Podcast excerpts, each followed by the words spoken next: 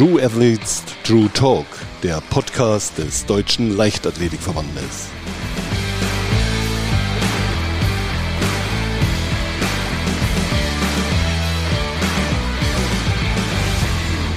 Willkommen zu einer weiteren Folge von True Athletes True Talk.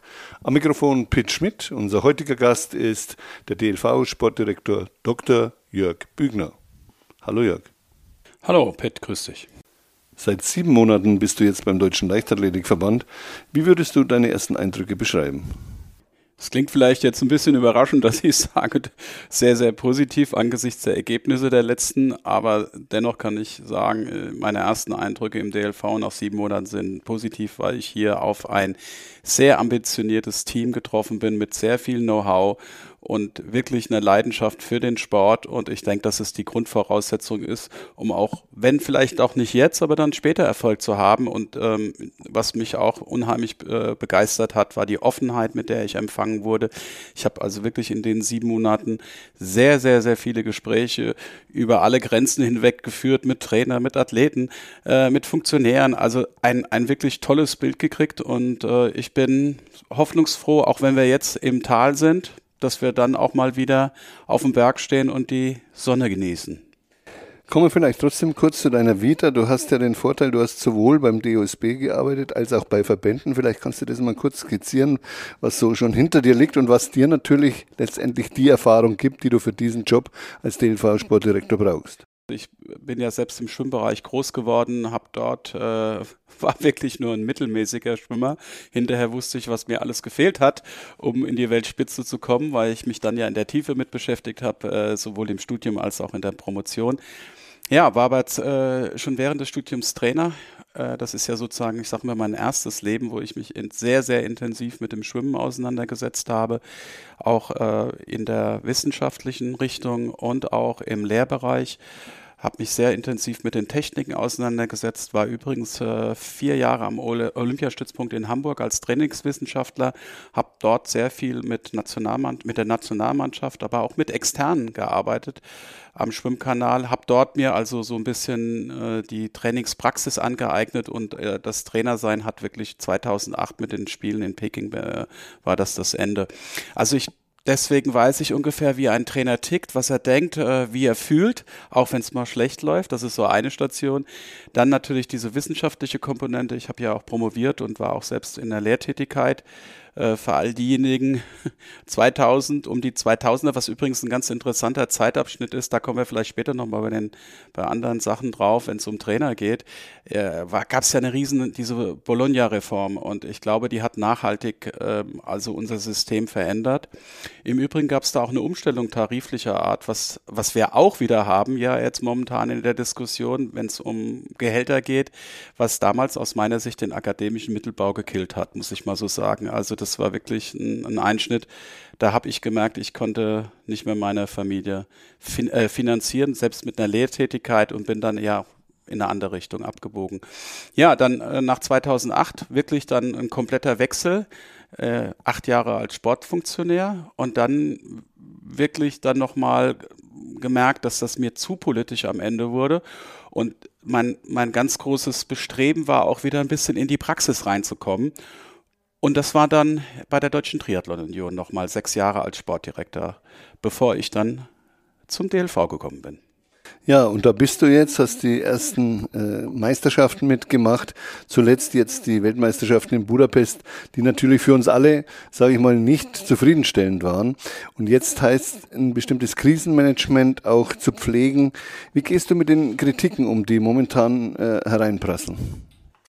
Grundsätzlich finde ich, war die Berichterstattung, so wie ich sie wahrgenommen habe, im, bei den öffentlichen Rechtlichen, fand ich sehr ausgewogen und fair, muss ich sagen.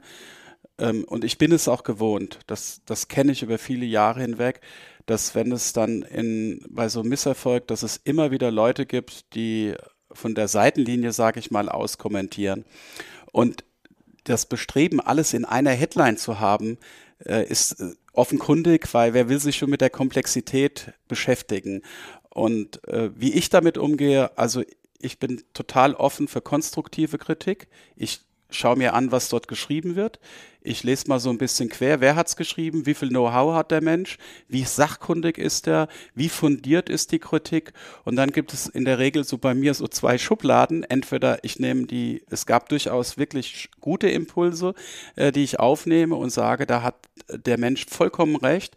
Und auch gut recherchiert. Und es gibt diejenigen, wo ich sage, schlecht recherchiert, äh, substanzlos. Und da mache ich gedanklich eine Schublade auf, leg das rein und mach die Schublade zu. Und äh, ganz schlecht wird's, wenn es persönlich abgleitet, da sage ich, naja, also das bringt keinen vorwärts, da kann ich nichts draus ziehen. Für mich ist es wichtig, dass es eine konstruktive Kritik ist. Und äh, da sollte man doch offen sein. Und ich muss sagen, das habe ich auch gelesen. Also es ist nicht nur so, dass äh, man kann nicht so, was im Gemeinhin stattfindet, Bashing machen, sondern man, ich finde das ja auch gut. Wir sind in der Öffentlichkeit, wir, wir, wir äh, nutzen Steuergelder und da ist es einfach so, da muss man sich auch äh, bei so einer Bilanz kritischen Fragen stellen. Und das habe ich auch ja immer gesagt, da muss man auch Veränderungen machen, weil so geht's ja nicht weiter. Also das kann so nicht bleiben und deswegen äh, sondiere ich genau in der Presse oder auch in der Kritik. Ich habe übrigens auch sehr viele Zuschriften gekriegt, auch ein ganz tolles Phänomen. Ähm, es ist nämlich nicht alles negativ. Es sind auch Leute, die, die das berührt und die dann sich damit beschäftigen und die Lösungsvorschläge machen. Und ich finde das toll. Ich habe, der eine hat sich auch nochmal bedankt, dass ich sofort zurückgeschrieben hat, weil ich gesagt habe, Mensch, äh, super, äh, da kann ich wirklich was von aufnehmen. Ich finde das auch klasse und das zeigt, nicht nur wir haben Leicht, äh, Leidenschaft für Leichtathletik, auch in Deutschland gibt es eine ganze Menge, die sich da irre für äh, begeistern und auch uns das Leid und Freud sozusagen mit uns teilen. Ja, hast du schön zusammengefasst. Es ist natürlich so, dass der ein oder andere uns Schönrederei vorgeworfen hat, was aber nicht der Fall ist. Das hat man vor allem deutlich gesehen am Wochenende. Da gab es nämlich die ständige Konferenz Leistungssport, äh, Talentförderung äh, und Nachwuchsentwicklung. Äh, ähm, was ist dabei rausgekommen? 140 Leute waren drei Tage da, haben die Situation sich mal angeschaut, haben analysiert, haben in die Zukunft geschaut, Jahresplanung gemacht, Kader äh, wurden diskutiert. Vielleicht kannst du mal die wesentlichsten Punkte herausheben man muss ja nicht nur die letzte WM. Wir, müssen ja auch ein bisschen weiter davor gehen. Ein Jahr davor fängt das Ganze an. Wir haben uns dann ja auch, äh, da war ich noch nicht an Bord hier, das ist ja ein bisschen wieder mal zu kurz gegriffen, dass wir uns jetzt erst mit einer Analyse beschäftigt haben. Das fängt ja schon ein Jahr an. Und, und das ist ja auch ein Punkt, den habe ich beim DLV wirklich äh, festgestellt. Sehr profunde, sehr tiefgehende Analysen. Jetzt kommt aber der entscheidende Schritt. Wenn wir, wenn wir das gemacht haben, dann gilt es auch, in die Umsetzung zu gehen und Schritte zu gehen. Also jetzt haben wir wieder ein sehr schlechtes Ergebnis, muss man sagen. Da gibt es auch überhaupt nicht schön zu reden, eingefahren. Das sage ich auch immer wieder nach außen. Was soll noch kommen nach 000? Also ich, ich kann es mir nicht vorstellen. Also wir haben so ein bisschen Stunde Null. Und wir waren uns auch einig, dass diese Konferenz im Sinne des Aufbruchs stehen muss, wo wir dann anfangen, auch Strukturen zu verändern. Und das ist eine Beobachtung, die ich persönlich gemacht habe. In den letzten Jahren bedingt durch Pandemie, durch ganz viele Dinge, ist in meiner Beobachtung in DLV sind die teilweise die ganzen Ebenen auseinandergedriftet. Und für mich ist es wichtig, dass wir jetzt mal zusammenkommen, uns, uns wieder als Team identifizieren, mit hinter einer Vision versammeln, hinter ein, also wir haben ja alle die gleiche Leidenschaft, aber dann an einen Strang und am besten in die gleiche Richtung ziehen. Und das war der Punkt. Aufbruch, Zusammenkommen, offene, ehrliche Diskussion und die hat stattgefunden. Also da wird nicht schön geredet oder so, da sind die Dinge auf den, auf den Tisch gekommen, wo es äh, klemmt. Und eins ist auch klar, also für alle, die sich ein bisschen mit äh, komplexeren Systemen beschäftigen, das ist nicht eine Sache, die wir mal kurz in drei Monaten abarbeiten werden. Also das ist eine längere Reise, die wir hier gehen würden, gehen werden. Und ich, ich denke da über Zeithorizonte sechs bis acht Jahren, bis das alles greift. Wir haben jetzt den ersten Schritt gemacht und der ist auch aus meiner Sicht elementar wichtig, dass wir die Hierarchien, die sehr komplex und sehr ausdifferenziert waren, vereinfacht haben und dort die Verantwortungsbereiche belassen, wo sie auch sind. Also an meiner Position mal ganz klar festgemacht. Ich bin in einer übergeordneten Managementfunktion. Ich werde nicht die Nominierungskriterien oder die Kaderkriterien im Detail für die Disziplin ausarbeiten. Das ist nicht mein, meine Aufgabe, sondern das ist Aufgabe der Disziplingruppen, weil das äh, sind die Fachleute in diesen, da fließen der, äh, deren Know-how, deren Expertise, deren ganze Erfahrungswerte ein. Und dann werde ich in der übergeordneten Sicht dann beurteilen, ist das ausgewogen, ist das jetzt angelehnt an die Zielstellung, haben wir vielleicht juristische, das muss man ja auch immer mal gucken, Konsequenzen fürchten. Und damit wird klar, die Rollenverteilung ist bei mir mehr übergeordnet sportpolitisch äh, und bei den Fachgruppen, Disziplingruppen, die wir im Übrigen auch neu aufstellen werden, eher inhaltlich geprägt. Und ich glaube, das war mein Empfinden nach diesen drei intensiven Tagen. Also ich habe nonstop Gespräche geführt von äh, früh morgens schon, vor dem Frühstück schon. Und ich finde das ja auch klasse. Äh, also ich war wirklich geredet nach den drei Tagen bis spät in den Abend hinein eine Wahnsinnsaufbruchstimmung. Ich habe es so wahrgenommen und ähm, ich habe das auch bestätigt bekommen. Ich glaube nicht, dass da nur Leute sind, die mir das nett äh, bekunden. Die, das Klientel bei uns ist durchaus auch kritisch. Die würden auch sagen, wenn sie was schlecht finden. Das ist mein Eindruck. Also ich, ich fand, das war ein toller Startschuss. Aber ich möchte nochmal sagen, das wird eine lange Reise. Wir werden nicht alles, was in zehn Jahren sage ich mal, vielleicht nicht so optimal gelaufen ist, mal kurz in drei Monaten äh, verbessern können. Das äh, weiß ich, dass das teilweise gefordert wird. Da sage ich, wir machen einen Schritt nach dem anderen. Auch das übrigens, die Schrittabfolge bis Paris habe, haben wir definiert, was da stattfindet. Nun hast du es ja angesprochen, eine Übereinstimmung mit allen ist, es muss künftig flachere Hierarchien geben, um effektiver auch zu arbeiten. Die leitenden Bundestrainer äh, werden künftig direkt an dich berichten. Wann glaubst du, wird das greifen, dass man diesen, diesen Wandel von, zu diesen flachen Hierarchien äh, wirklich so schnell wie möglich hinbekommt? Wir haben ja auch ganz klar definiert, dass wir in zwei Richtungen ähm, arbeiten werden. Wir werden zunächst einmal versuchen, nachdem wir jetzt zweimal nicht erfolgreich waren, das muss man ja ganz klar sagen, uns in Richtung Paris äh, dort versuchen wirklich maximal gut abzuschneiden mit den Möglichkeiten, die wir derzeit haben. Das bedeutet, in erster Linie mal die Krankheitsfälle zu minimieren oder am besten komplett auszuschalten und mit wirklich der besten Mannschaft am Start zu stehen. Das klingt jetzt so leicht und das sagen die Menschen, das ist ja eine Trivialität, aber so leicht ist es gar nicht. Manchmal ist es auch wirklich Pech, äh, wenn, wenn einer den beim Einsprung, den Einsprungkasten verfehlt, also ich glaube nicht, dass da irgendwie, das ist höhere Gewalt für mich. Das, das kann passieren, aber die Anhäufung der Ausfälle war schon enorm. Das wollen wir unbedingt minimieren. Also das ist die eine Richtung. Paris so gut es im Rahmen der Möglichkeiten geht, abzuschneiden. Der zweite Punkt, der zahlt genau darauf ein, was du sagst, flachere Hierarchien. Wir, wir werden schrittweise diese Anpassung vornehmen und den ersten Schritt sind wir gegangen. Wir werden noch viele folgen lassen. Wir werden aus meiner Sicht äh, auch eine Beobachtung, die Leichtathletik wird immer als Ganzes gesehen. Persönlich denke ich, dass wir sehr stark da differenzieren müssen und in viel kleineren Einheiten denken müssen, ähm, analog zu anderen großen Verbänden. Ich, ich nenne jetzt mal zwei, drei Beispiele. Im BDR, im Schwimmverband oder beim Skiverband, da würden die auch nicht auf äh, die Idee kommen, ihre Sportarten alle immer alles gleich zu sehen. Die haben unterschiedliche Nominierungskriterien, die haben unterschiedliche Kaderkriterien und bei uns wird so ein bisschen die Schablone drüber gelegt. Das ist ja unser Problem das ist ja eine Sache, die wir verändern können, die hoffentlich werden wir auch verändern. Und wenn wir diese kleineren Einheiten haben, dann mit klaren Zuordnungen, wer was macht. Und persönlich sehe ich nur zwei Ebenen, sage ich ganz klar.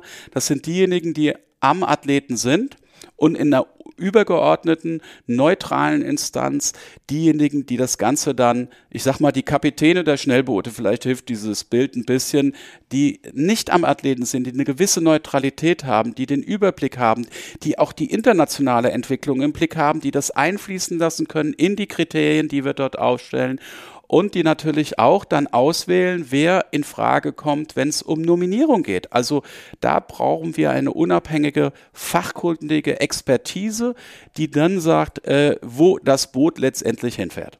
Dauert um doch mal deine Frage, äh, ich mein, meine Vermutung bei so Prozessen, weil es ja ein größerer Verband ist, wir werden äh, insbesondere im nächsten Zyklus, das muss das Ziel sein, also 25 bis 28 mit diesen Einheiten dann auf die Fahrt gehen und bis dahin deswegen auch unbedingt jetzt schon diesen Startschuss und nicht warten noch bis nach Paris, sondern jetzt schon die Vorbereitungen treffen, dass wir dann mit diesen Einheiten im nächsten Zyklus auch äh, starten können. Um Erfolg zu haben, ist natürlich eine Zelle sehr wichtig. Das ist die Arbeit Trainer-Athlet. Im Trainerbereich wird es in den kommenden Jahren beim Deutschen Leichtathletikverband sicherlich Änderungen geben, da es so einen sogenannten Generationenwechsel äh, eben auch gibt. Äh, worauf kommt es jetzt letztendlich an, um die optimalen Voraussetzungen für die Athleten im, hier in diesem Punkt zu schaffen? der Kern des Erfolges sind, ist letztlich runtergebrochen ganz einfach. Es, der Athlet ein hochtalentierter Athlet muss auf einen hochqualifizierten Trainer treffen und diese beiden müssen sich miteinander verstehen. Es, wenn, wenn, also das ist nochmal wichtig. Selbst wenn beides, wenn du beides isolierst betrachtest, heißt noch lange nicht Erfolg, weil da, dir muss die Chemie zwischen diesen beiden stimmen, damit da Erfolg kommt. Natürlich ist dann auch noch der dritte Komponente, was ich immer gesagt habe, optimale Rahmenbedingungen wichtig. Aber ich denke, in Deutschland sind wir dort in, in einer privilegierten Situation. Wir haben viele Stützpunkte mit sehr guten Rahmenbedingungen. Aber dieses Element, Athlet plus Trainer, das ist die Quelle des Erfolges und da geht auch kein Weg dran vorbei. Deswegen müssen wir da schauen, wie wir das hinbekommen. Wir müssen also einerseits uns die, die hochtalentierten Athleten suchen und jetzt hast du ja die Trainer angesprochen. Wir werden im nächsten Olympiazyklus 21 äh, wirklich hochqualifizierte verlieren. Die gehen in Ruhestand oder sind schon im Ruhestand und haben jetzt eine, eine, einen Vertrag noch, einen Honorarvertrag. Aber irgendwann ist ja auch mal dort bei denen, dass sie sagen, Mensch, jetzt nur noch Familie, kann ich total verstehen, weil das ist kein leichter Job. Also wir werden rund, roundabout 21 verlieren, in Anführungsstrichen verlieren. Ähm, und da gilt es da jetzt natürlich die Lücken zu schließen. In Teilen machen wir das auch schon. Wir haben ja Programme, Mentoring-Programme. Wir suchen aber auch international jetzt, ob wir da Lücken schließen können. Wir sind in alle Richtungen offen. Wir gucken, wie wir junge Trainer in ihrer Erfahrung und in ihrer Expertise weiterentwickeln können. Also wir dürfen uns keinem Weg verschließen, weil das ist schon ein massiver Umbruch und äh, das wird auch mehrere Jahre dauern und wir müssen auch unsere Akademie da noch mal ein bisschen qualifizieren. Wir haben ja eine eigene Akademie. Aber das ist, äh, das ist, muss auch multifaktoriell abgesichert werden, dass wir da überhaupt an, an nochmal anschließen können. Also auch dort eine Herkulesaufgabe. Und bedeutet letztlich auch, über den Teller hinauszuschauen, sich zu anzuschauen, was passiert international, wer könnte auch international zu uns passen, wer könnte uns da was bringen, was uns wirklich nach vorne bringt. Absolut. Wir haben ja einige Disziplinen, wo wir über einen längeren Zeitraum schon nicht performt haben. Da müssen wir uns auch kritisch die Frage stellen, haben wir noch, das Know-how, um überhaupt an die äh, Spitze zu kommen? Genau das meine ich. Und das tut weh, ja klar, aber wir hatten es ja auch mal in bestimmten Bereichen. Und da kann uns vielleicht auch mal ein, ein, eine ausländische, äh, ein ausländischer Trainer, Trainerin helfen. Und warum denn nicht? Ich sage ja offen sein. Und ich, ich sage das immer auch so, habe das früher gesagt, wer glaubt, dass er allein den Stein der Weisen im Garten hat, der irrt. Also das ist, das ist ein wirklich Mind Open, gucken, was passiert, wer ist da, wer hilft uns und äh, Austausch, viel, viel Kommunikation, viel ja, Wissenstransfer und, und, und. Auch übrigens das ein interessanter Punkt. Wir haben ja auch genügend Know-how in unserem System an, an, an Unis, an, an, mit dem IAT und, und so weiter und so fort. Also an den USPs mit den Trainingswissenschaftlern. Also da sind wir, da sind wir wieder bei dem Punkt Vernetzung. Weißt du, das ist so das Thema. Äh, da können wir noch ein bisschen zulegen. Und ich meine, Patentrezepte gibt's ohnehin nicht. Es ist immer ein Puzzle aus vielen Dingen, weil gerade nach den Weltmeisterschaften haben viele gesagt, warum macht ihr es denn nicht so, wie es die Holländer machen? Warum macht ihr es denn nicht so, wie es die Schweden machen? Warum macht ihr es nicht so und und und haben Einzelfälle aufgezählt. Aber ich denke, das kann man nicht übernehmen. Ja, wenn man bleiben wir beim Beispiel Holland, da wird man sehen, wenige Disziplinen werden gefördert und ein zentralistisches Zentrum, was es dann gibt, und daraus äh, wächst bei den Holländern dann der Erfolg. Absolut, diese, dieses schablonenhafte Denke, wir übernehmen mal alles von irgendjemand anderem, das funktioniert nicht. Äh, wir haben hier in Deutschland eine föderale Struktur und wir können uns, ich mache das mal an einem konkreten Beispiel, wir können uns auch nicht momentan von diesem Bundesstützpunktsystem lösen, weil es die Fördervoraussetzung ist des Zuwendungsgebers. Also das ist ein Fakt. Und, und da können wir uns die Welt schön malen und sagen, wollen wir alles nicht, aber wenn das die Voraussetzung ist dafür, dass wir Bundesmittel kriegen, dann ist das so. Wir werden auch nicht unseren Föderalismus jetzt aushebeln können. Also damit müssen wir leben. Wir müssen also schauen, wo sind die Vorteile, wenn wir diese Strukturen haben und zugleich schauen, aber da schaue ich in eine andere Richtung rein, nicht so sehr in die Strukturen, sondern eher in die Trainingsmethodik. In diesem Bereich, was machen die bei der Umsetzung besser, bei der Disziplinentwicklung? Wie steuern die, die äh, das Training an? Denn ein Punkt ist ja auch wichtig. Am Ende, das haben wir auch gehabt, kannst du drei unterschiedliche Speerwerfer haben, die alle Weltklasse sind, und trotzdem können die so dermaßen unterschiedlich sein, dass die wahrscheinlich drei verschiedene Trainer brauchen, weil die von ihrer Persönlichkeit so unterschiedlich sind, dass jeder eine andere Ansprache braucht und vielleicht ein anderes Umfeld, vielleicht einen anderen Aufbau. Der eine muss mehr Kraft machen, ich sage das jetzt mal ganz plakativ, und der andere muss mehr Technik. Das ist nicht vergleichbar und genau das ist es. Und da bin ich der Meinung, können wir vielleicht lernen, was die anderen besser machen. Haben die einen Vorsprung in der Trainingsmethodik? Denn am Ende liegt es die Wahrheit nicht in den Rahmenbedingungen, sondern in der Training, im Training, im täglichen Auseinandersetzung mit der Leistung, mit dem Athleten und so weiter. Also man sieht, äh, ich glaube, dass das äh, wieder so eine schöne Headline ist, ja, schaut mal dahin, aber das Problem ist sehr viel vielfältiger und wir sollten uns auf die Kernkompetenzen konzentrieren. Am Ende ist es der Athlet und der Trainer, die den Erfolg absichern. Nicht mehr und nicht weniger. Wenn man das Ganze jetzt auch nochmal für Athleten spielt, ist ja auch immer äh, diskutiert worden, müssen die denn in die USA, haben wir nicht dieselben Trainer hier, dieselben Bedingungen da.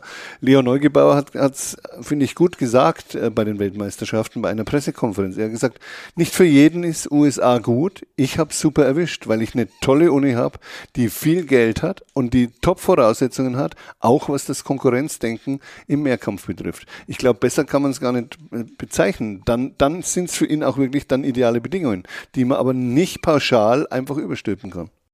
Ja, hast im Prinzip alles gesagt. Der hat es wunderschön auf den Punkt gebracht. Was für den Leo gut ist, ist noch lange nicht für Person XYZ gut. Und genau darum geht's, äh, wieder offen zu sein, zu schauen, wo sind die besten Rahmenbedingungen für mich, wo kann ich Erfolg äh, entwickeln.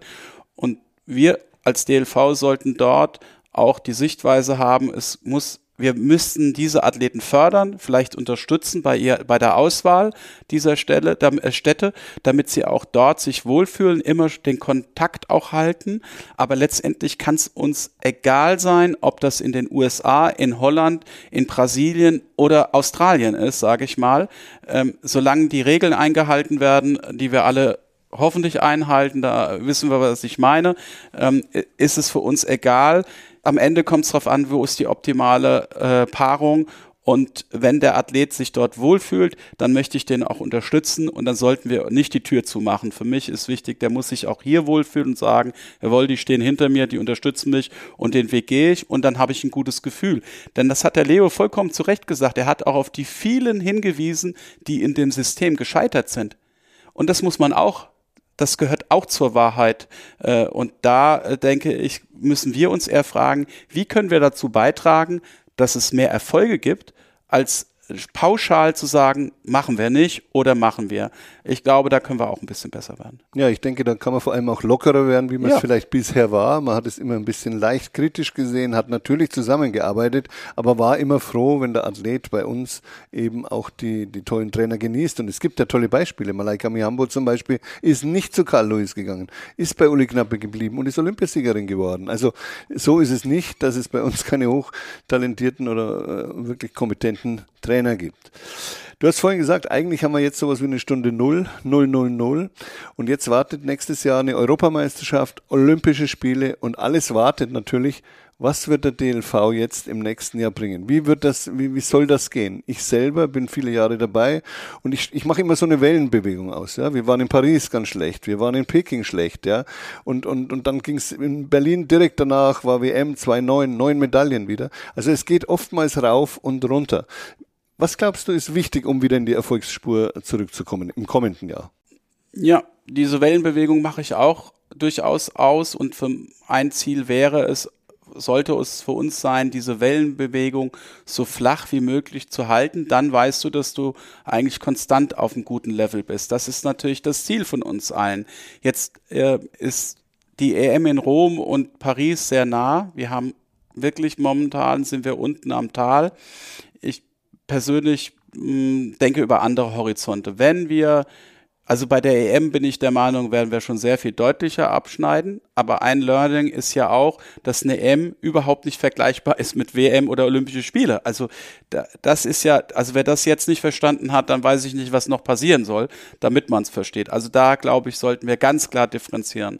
Und der Fokus liegt ja insgesamt mehr auf WM und Olympische Spiele. Ich glaube, wir sollten jetzt keine Übererwartung haben. Also wir werden jetzt nicht an super Erfolge der 90er anknüpfen können. Ich glaube, es wäre schon ein guter Fingerzeig, wenn wir wieder die eine oder andere Medaille gewinnen würden. Ich glaube nicht, dass das äh, sich äh, wahnsinnig äh, angesichts der Entwicklungen, die derzeit gelaufen sind, äh, dass das, dass das eine hohe Anzahl wird, aber ähm, für mich wäre wichtig, dass die Richtung stimmt. Für mich wäre wichtig, dass wir es geschafft haben, die Leute gesund an die Linie zu stellen. Und ich bin auch der Meinung, da sind wir auch so ein Punkt, wenn eine persönliche Bestleistung und äh, wenn so eine Entwicklung in so eine Richtung geht, dann, dann wird es vielleicht nicht in Paris sein, dann wird es in Los Angeles sein, aber für mich ist mehr die, die Grundausrichtung wichtig, statt das Medaillenzählen. Und wir sollten auch honorieren, äh, wenn persönliche Bestleistungen dort erbracht worden sind. Das ist auch was wert und dann müssen wir schauen, was die im internationalen Kontext wert sind. Aber dann wissen wir, wir haben eine Menge Aufgaben. Wir müssen auch mehr Qualität reinbringen in diese ganze Entwicklung. Ich will es nicht schönreden, aber nur rein jetzt wieder sich auf Medaillen zu fokussieren bei den Olympischen, es wird nicht funktionieren. Wir werden nicht mit äh, zweistelligen Medaillenzahlen da rausgehen. Das ist utopisch aus meiner Sicht. Das ist Träumerei. Wir sollten uns ehrlich machen, aber wir sollten auch schauen, ob wir eine ob wir den Trendumkehr hinbekommen haben. Und das lässt sich gut ablesen.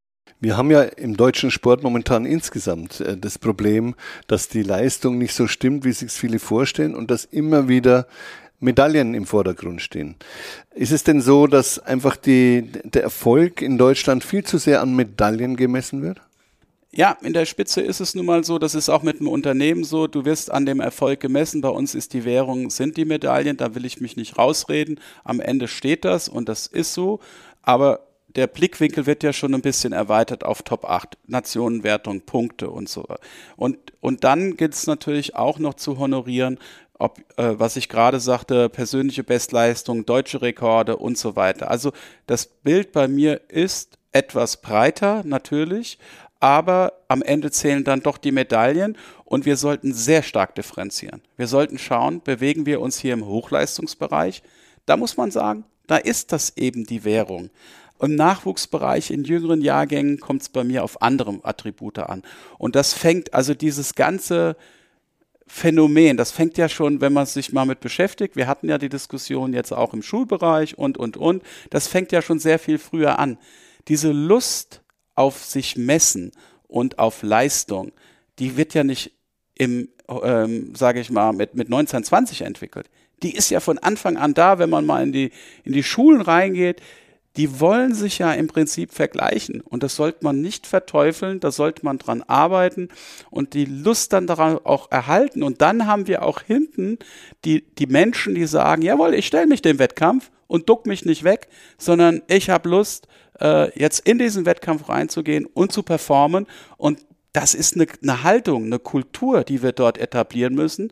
Und dann, glaube ich, werden wir auch viel mehr wieder haben, die auch bereit sind, im internationalen Kontext sich zu messen. Aber wenn wir das vorne schon weichspülen und sagen, naja, also bloß nicht, und wenn wir einen Verlierer haben, um Gottes Willen, äh, wie können wir den trösten, äh, dann bin ich der Meinung, werden wir das nicht schaffen. Also das ist für mich eine viel breitere Diskussion, die da erforderlich ist, wo wir auch eine gesellschaftliche Note mit reinbringen müssen und eine Haltung. Auch im Übrigen, was, äh, wenn wir mal jetzt noch mal gucken, bei der ganzen Leistungssportreform diese Frage, was ist uns der Leistungssport in Deutschland überhaupt wert? Diese Frage ist bis nicht, mitnichten für mich bis jetzt beantwortet. Wollen wir als Gesellschaft das haben? Dann müssen wir aber schon ganz viel früher anfangen und können nicht erwarten, dass wir hinten performen und auf einmal Medaillen sägen und regen ohne Ende, aber haben vorne nicht die Grundlagen geschaffen. Wie soll das funktionieren? Das geht nicht. Es gab ja auch eine massive Kritik im Anschluss an die Weltmeisterschaften, gerade was Sportförderung betrifft.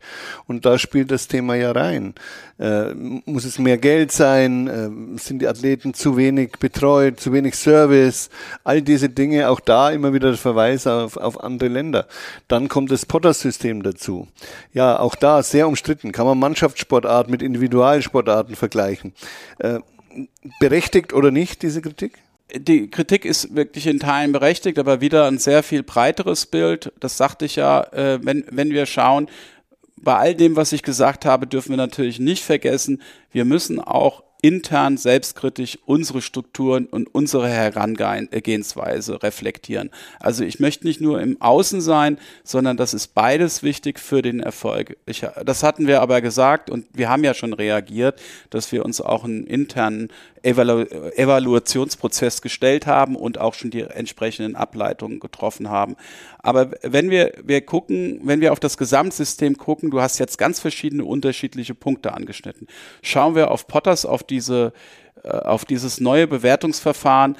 Das ist wichtig, auch in der Bearbeitung, damit wir überhaupt die Mittel bekommen, damit wir unseren Sport machen können. Das ist die eine Geschichte. Ganz ab, äh, also ein bisschen anderer Gesichtspunkt ist, was du angeschnitten hast, wie gut werden unsere Athletinnen und Athleten gefördert?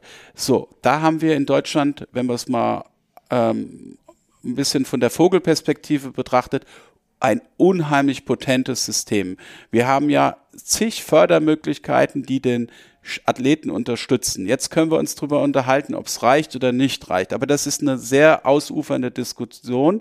Aber wir haben natürlich eine Menge Möglichkeiten, damit ein Athlet, eine Athletin Leistungssport betreiben kann. So, aber das ist ein ganz eigenständiger, also ein hochgradig komplexes System, wo wir mal schauen müssen, wo legen wir jetzt den Fokus drauf. Ja, finde ich, hast du prima jetzt nochmal auch zusammengefasst.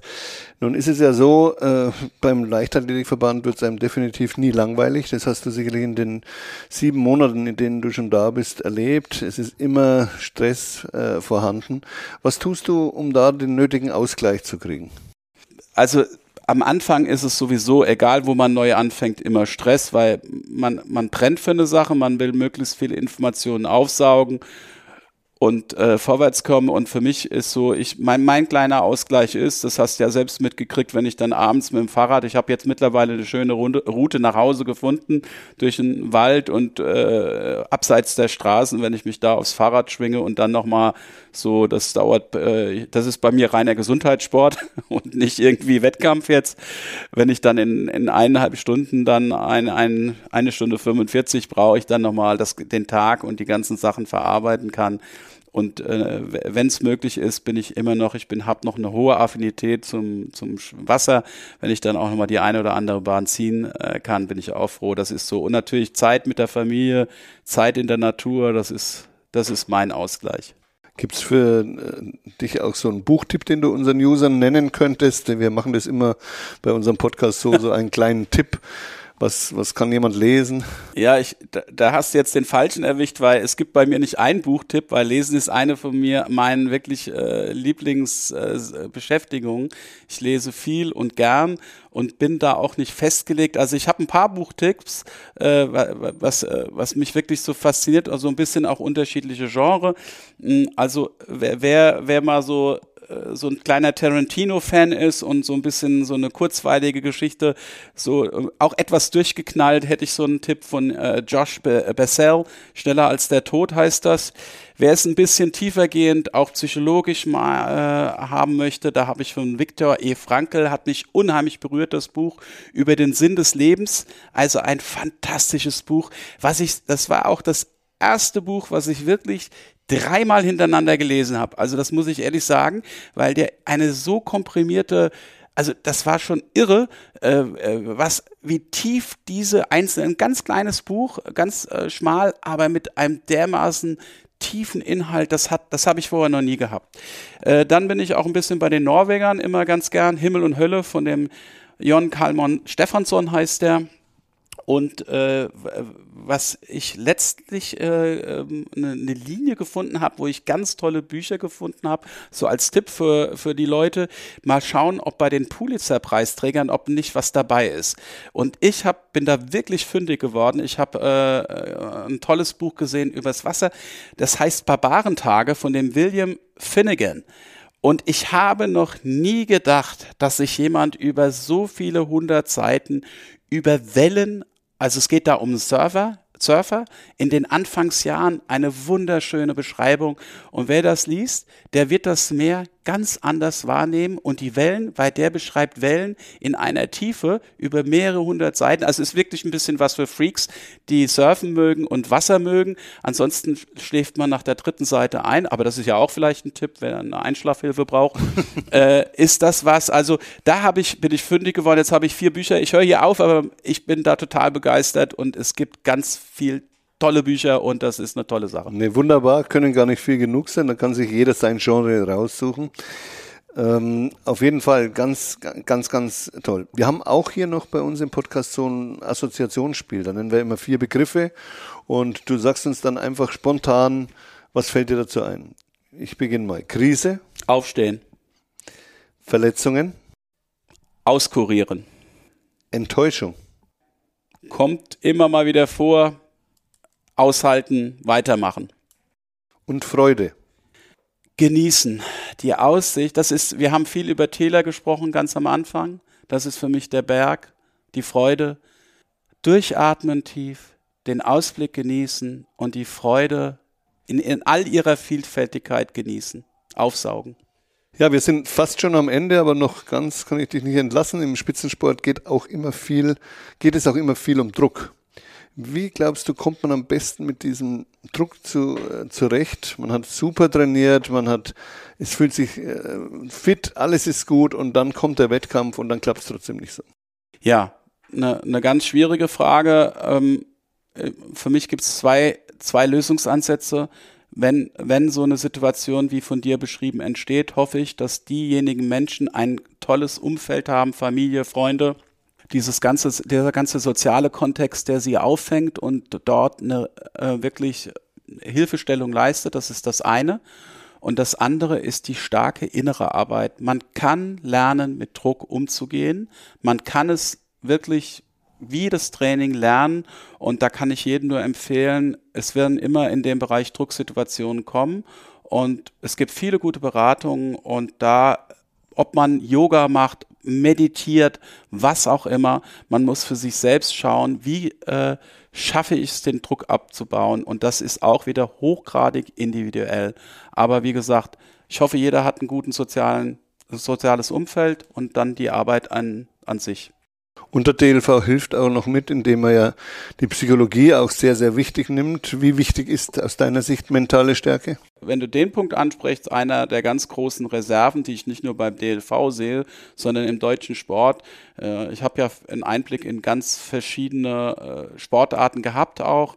Äh, eine aus meiner Sicht Riesenreserve, weil für mich, ich persönlich habe es auch äh, kennengelernt und das wissen auch alle die Hochleistungsathleten, alle, die dort bei den Olympischen Spielen äh, stehen, haben wahnsinnig viel trainiert, sind hochtalentiert und am Ende bin ich der Meinung, spielt dort das, was zwischen den beiden Ohren stattfindet, eine erhebliche Rolle. Und das ist bei uns aus meiner Wahrnehmung noch ein bisschen stiefmütterlich behandelt. Ich denke, da haben wir noch Reserven. Und wenn ich sehe, wie andere Nationen, jetzt gucken wir mal wieder über den Tellerrand, die USA, wie viele Psychologen die da entschicken äh, und wie viel da möglich ist. Ich glaube, da können wir noch eine Menge machen und lernen. Wäre für mich noch ein, ein, eine Quelle, ein Potenzial, was wir noch nicht ganz ausgeschöpft haben. Wir persönlich haben sie aber schon dabei und äh, da bin ich auch dankbar. Also das möchte ich auch sagen. Es könnte ja so wirken, als würden wir sagen, das haben wir gar nicht. Wir hatten ja auch bei der WM 2 dabei und das war auch sehr, sehr gut, finde ich. Wir haben zwar jetzt noch nicht Silvester und auch nicht Weihnachten, aber trotzdem würde ich dich gerne fragen, welchen Wunsch du für das olympische Jahr hast im kommenden Jahr und für die Europameisterschaften in Rom. Das kann jetzt zweierlei bedeuten. Du könntest mich jetzt, äh, du hast es aber hoffentlich nur sportlich gemeint, Ja, weil also, sportlich. sportlich gut. äh, ja, sportlich äh, würde ich mir natürlich wünschen, dass wir die Verletzungsmisere jetzt wirklich beendet haben, dass wir alle gesund äh, an der Startlinie stehen. Und dann äh, bin ich offen und sage, hoffentlich haben sie gut trainiert und sind auf der Höhe und haben auch ihre Wettkampfplanung dahingehend ausgerichtet und ihr Training. Und dann bin ich zuversichtlich, dass wir andere Ergebnisse sehen werden, weil wir haben das Potenzial, aber wir haben viele handwerkliche Fehler gemacht. Das muss man kritisch selbst reflektierend betrachten. Also Gesundheit, optimale Vorbereitung und der Rest wird kommen. Ja, ich denke, es war ein wunderschönes Schlusswort, äh, Jörg. Besten Dank äh, fürs Kommen und war wieder sehr, sehr interessant. Vor allem dieser Optimismus, den du ausdrückst, nach vorne zu schauen und wirklich zu zeigen, dass es auch anders geht. Das ist eines der Ziele, die der DLV mit Sicherheit für das Jahr 2024 ausruft. Besten Dank für dabei sein bei True Athletes, True Talk.